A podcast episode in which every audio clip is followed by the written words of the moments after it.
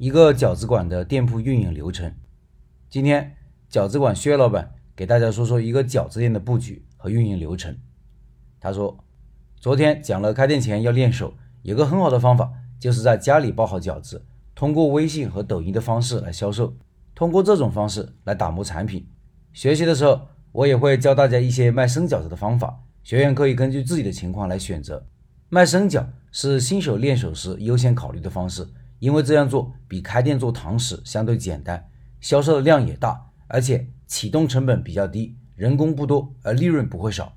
前几批学员里有微信里卖的不错的，也有在市场里摆摊卖饺子卖的不错的。说说我店里的操作流程，这也是我给学员开店参考的流程。首先，我们店分成三个部分，第一，前厅，也就是餐桌和收银台的区域。这一块由前台负责，我强烈建议开店要招个前台。如果只由老板兼做，在后面制作产品时，顾客找不到人，体验非常的不好，感觉没受到尊重，造成顾客流失。下面两个图片是我店里的收银台和前厅，这两图片我放公众号文章里了，听音频的老板可以到开店笔记的公众号查找对应文章看这个图片。二是面点操作间，也就是我们制作饺子和手擀面的一个独立空间。这是按照卫生标准隔开的，市监局要求这一块必须独立。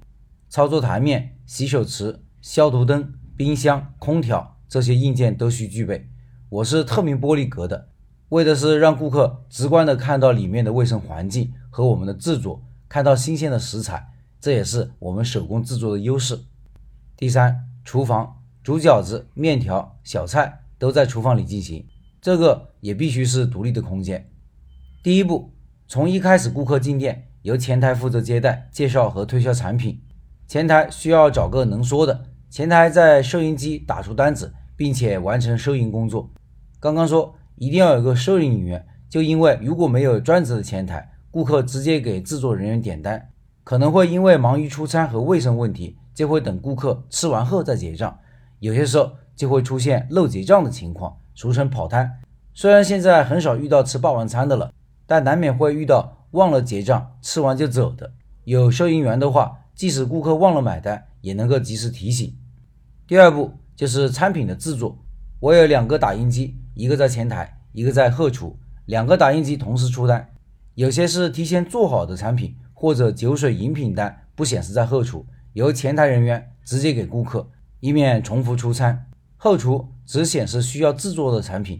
如果是要现包的饺子。由后厨人员向操作间人员替单配菜后给后厨，中间差一个环节，就是操作间制作出来的饺子和手擀面会提前送好到厨房，而且有些产品是由操作间和厨房配合制好后再放到餐厅直接售卖的。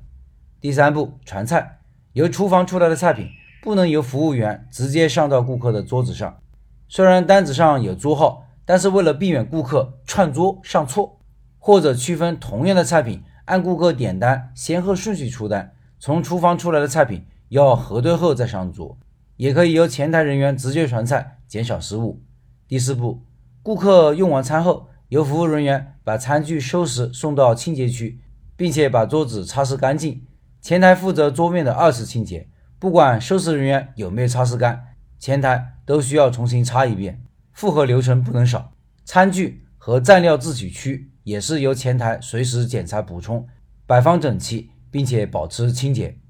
面食操作间每天按照调好的饺子馅料，负责和面制作饺子和擀好面条备用，并保持卫生和使用工具的清洁。厨房人员负责厨房的卫生工作环境和使用卫生的清洁。下班前检查水电、煤气阀门开关是否保持在安全的状态。顾客很多时。操作间的人员可以停止工作，到后厨帮忙，或者到前厅充当服务员。这些工作看似简单，但是需要配合默契，也需要时间磨合，所以开业前需要培训和演练，才能减少出错的几率。以上是薛老板的分享。另外，八月份的拜师学艺项目就是东北饺子，感兴趣老板可以进入直播交流群和薛老板直接交流，音频下方有二维码。